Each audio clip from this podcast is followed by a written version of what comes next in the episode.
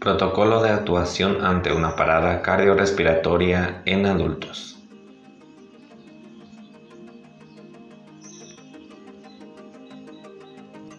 Paso 1.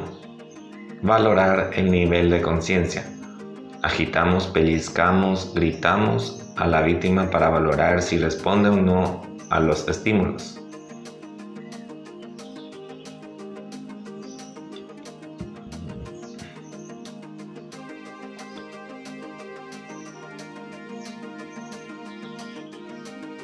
Si no responde, gritamos pidiendo ayuda.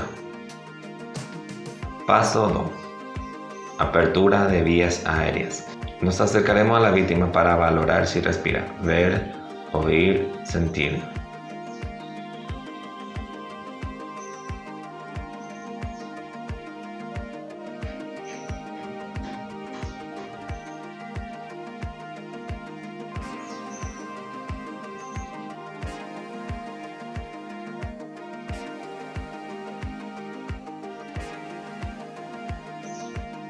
Si no respira, llamamos al 112 y comenzamos a realizar la reanimación cardiopulmonar.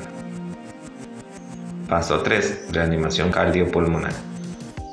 Realizamos ciclos de 32, 30 comprensiones torácicas y 2 insuflaciones. Colocamos el talón de la mano en el tercio medio del esternón. Con los brazos estirados, los hombros deben posicionarse sobre la vertical de las manos.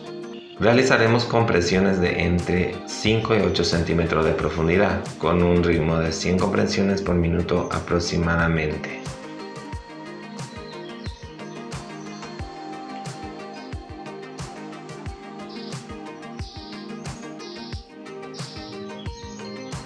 Si disponemos de un desfibrilador externo automático, lo utilizaremos a la vez que continuamos con la RCP.